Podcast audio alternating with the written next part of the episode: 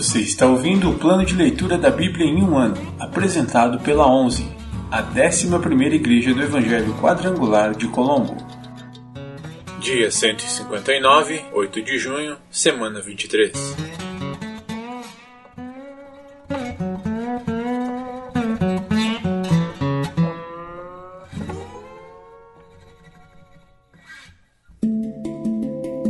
Novo Testamento Livro de Romanos, capítulo 13 Respeito pelas autoridades.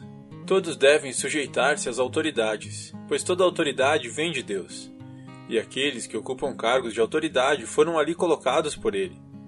Portanto, quem se rebela contra a autoridade se rebela contra o Deus que instituiu e será punido.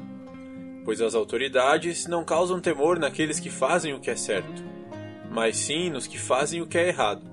Você deseja viver livre do medo das autoridades? Faça o que é certo, e elas o honrarão. As autoridades estão a serviço de Deus, para o seu bem.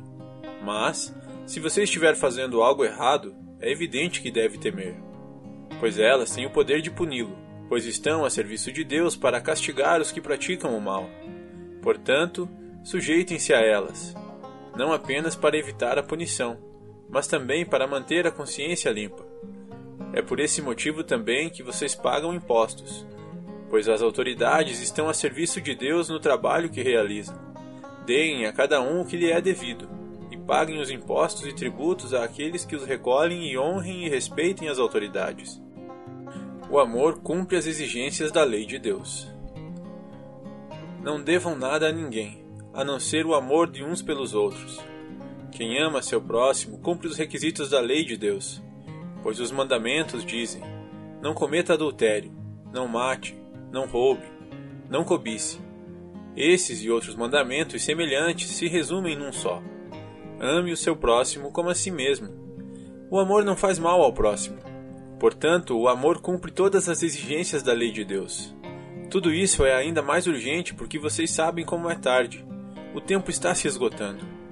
Despertem, pois nossa salvação está mais próxima agora do que quando cremos no início. A noite está quase acabando e logo vem o dia. Portanto, deixem de lado as obras das trevas como se fossem roupas sujas e vistam a armadura da luz. Uma vez que pertencemos ao dia, vivamos com decência, à vista de todos. Não participem de festanças desregradas, de bebedeiras, de promiscuidade sexual e de práticas imorais e não se envolvam em brigas nem em invejas. Em vez disso, revistam-se do Senhor Jesus Cristo e não fiquem imaginando formas de satisfazer seus desejos pecaminosos.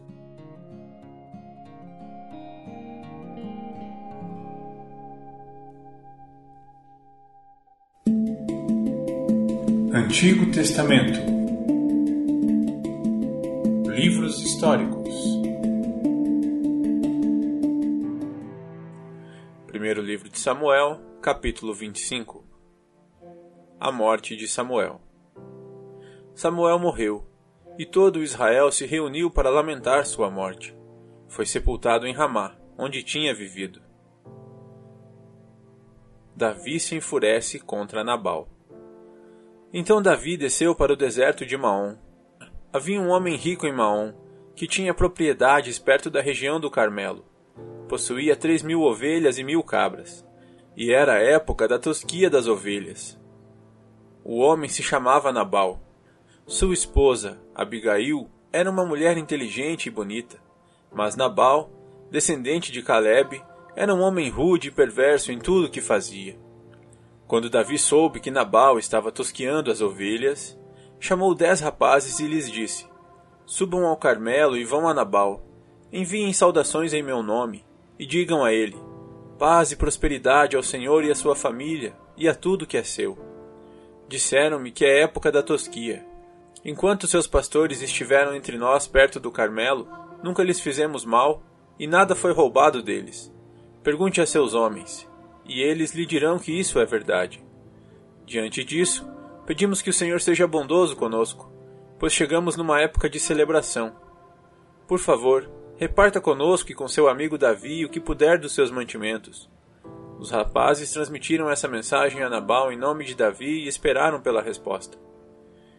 Quem é esse tal de Davi? perguntou-lhes Nabal. Quem esse filho de Jessé pensa que é? Hoje em dia há muitos servos que fogem de seus senhores. Devo pegar meu pão, minha água e a carne dos animais que abati para meus tosqueadores e entregar a um bando que vem não se sabe de onde? Então os rapazes enviados por Davi voltaram e lhe contaram tudo o que Nabal tinha dito. Peguem suas espadas, disse Davi. E pôs sua espada na cintura, e seus homens fizeram a mesma coisa. Quatrocentos deles partiram com Davi, enquanto duzentos ficaram para guardar a bagagem.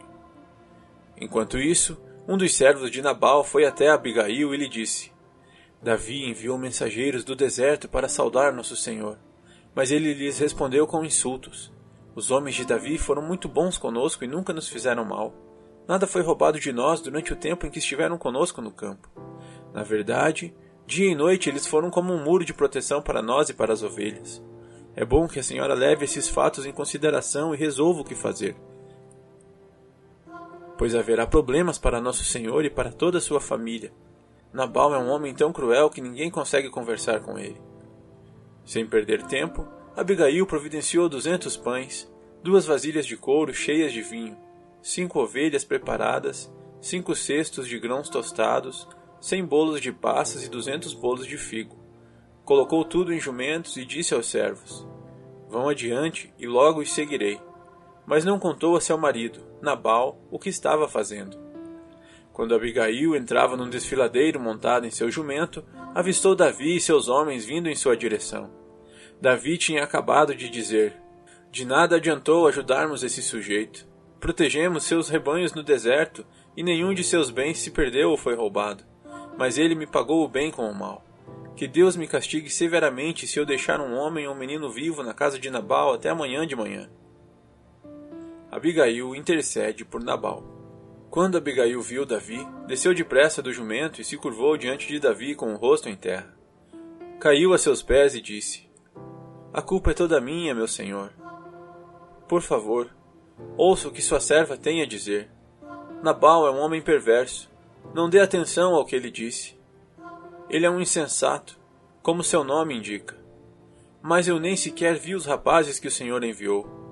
Agora, meu Senhor, tenha certeza de que, tão certo como vive o Senhor, e tão certo como a sua própria vida, foi o Senhor que o impediu de matar e se vingar com as próprias mãos.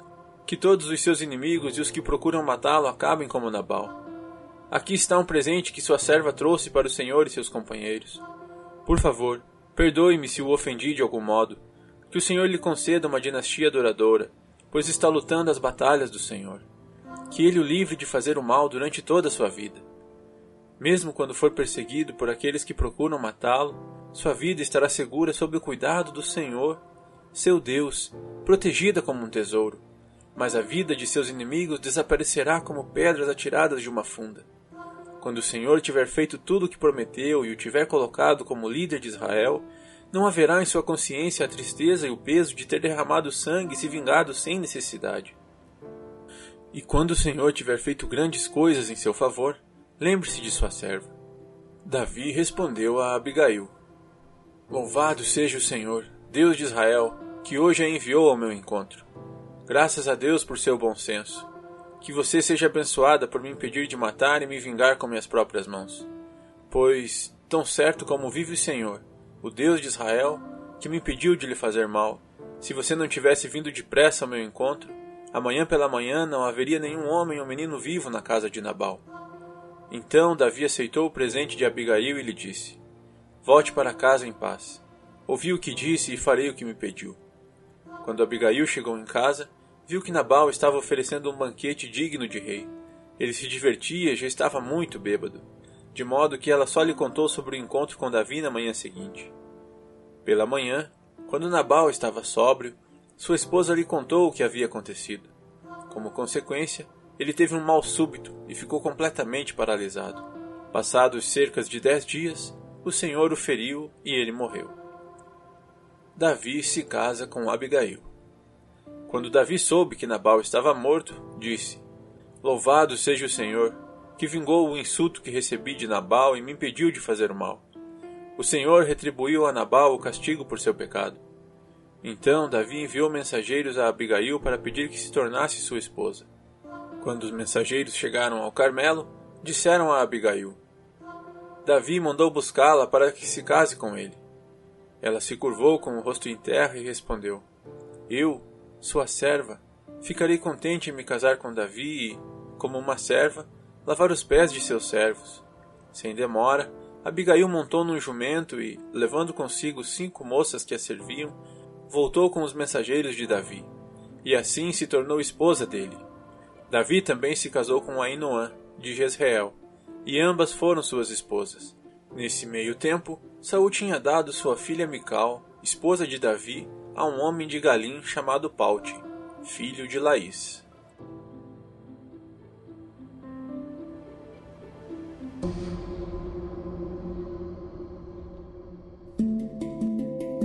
Livros poéticos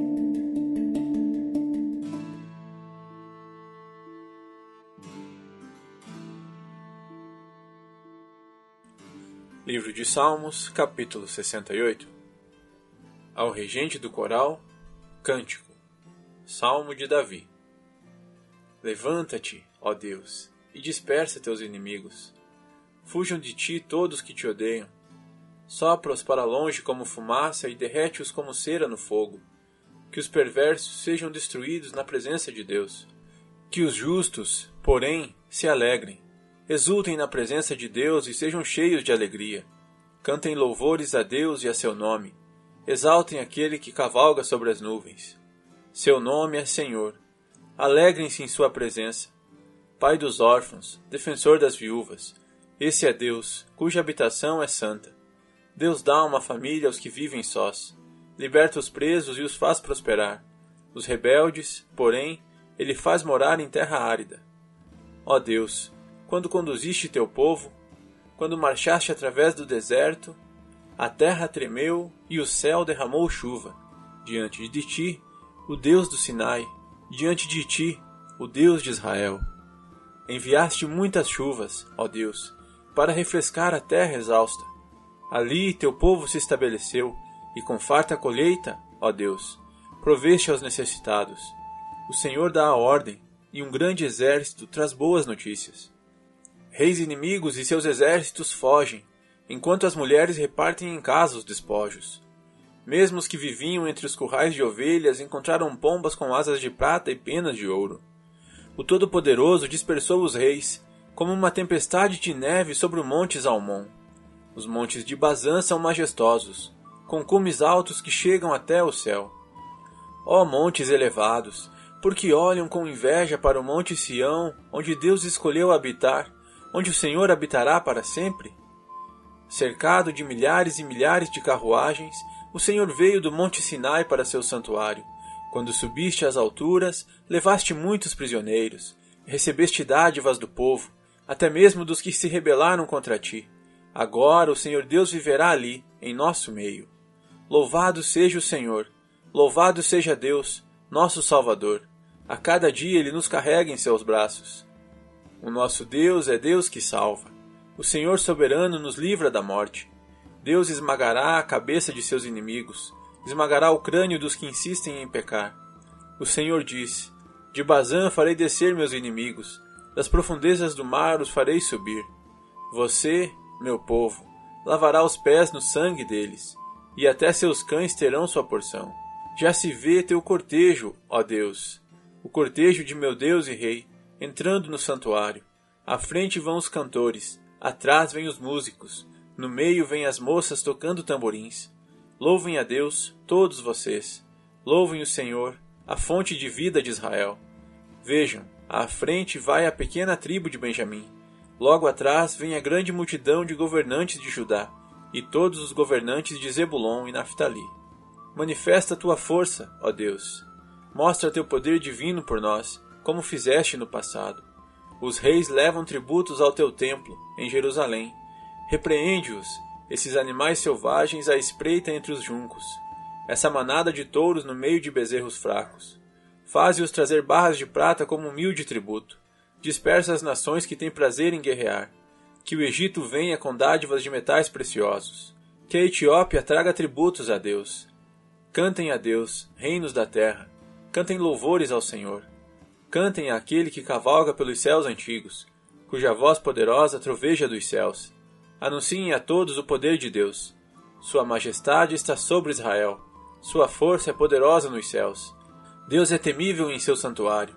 O Deus de Israel dá poder e força a seu povo. Louvado seja Deus.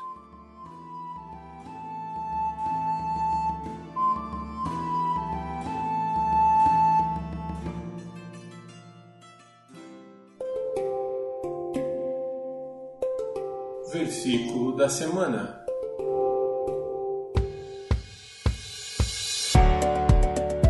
E não vos conformeis com este mundo, mas transformai-vos pela renovação do vosso entendimento, para que experimenteis qual seja a boa, agradável e perfeita vontade de Deus. Romanos 12, 2 E não vos conformeis com este mundo, mas transformai-vos pela renovação do vosso entendimento, para que experimenteis qual seja a boa, agradável e perfeita vontade de Deus.